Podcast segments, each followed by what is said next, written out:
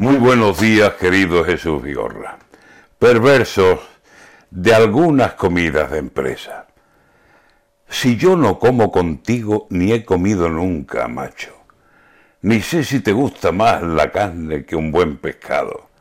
Si me ves y te distraes por no saludarme al paso.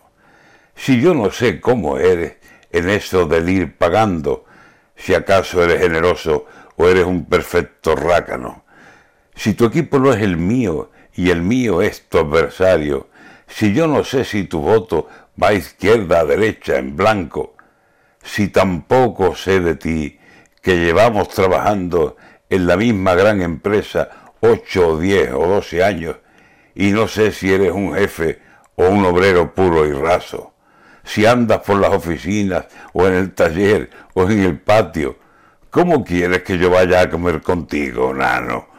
Por más que la Navidad organice estos fregados de las comidas de empresa. Ni sabes cómo me llamo, ni sé yo cómo es tu nombre, y nos trae sin cuidado. Compartir la misma mesa y se rocen nuestros platos, y queriendo sin querer se nos escapen codazos. Brindar contigo, ¿por qué? Si ninguno nos tragamos. Jugar a la lotería contigo, no, ni pensarlo. Vamos a seguir así, como siempre hemos estado, tú comiendo con los tuyos y yo con los de mi trato. Que aunque sea Navidad y andamos felicitándonos, que cada uno camine por su senda con sus pasos. Así que viva Jesús, el niño Dios enviado, y haya paz para los hombres que dicen todos hermanos.